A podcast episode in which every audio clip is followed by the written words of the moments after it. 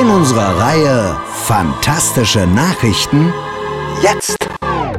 Bei einer Abstimmung aller Berliner Hunde zur allgemeinen Lage neulich kam es zu folgenden Ergebnissen. 63 Prozent aller Berliner Hunde sind mit ihrer Gesamtsituation sehr bis relativ zufrieden.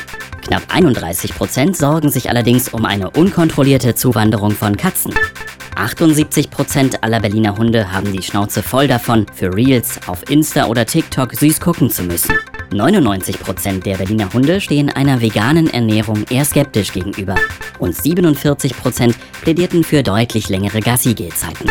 Fast einstimmig hingegen bestätigten alle Berliner Hunde, dass der Hund der beste Freund des Menschen ist, legten dabei aber besonderen Wert auf die Einschränkung, dass es sich dabei weder um eine Freundschaft plus noch um eine mit gewissen Vorzügen handle. It's Fritz.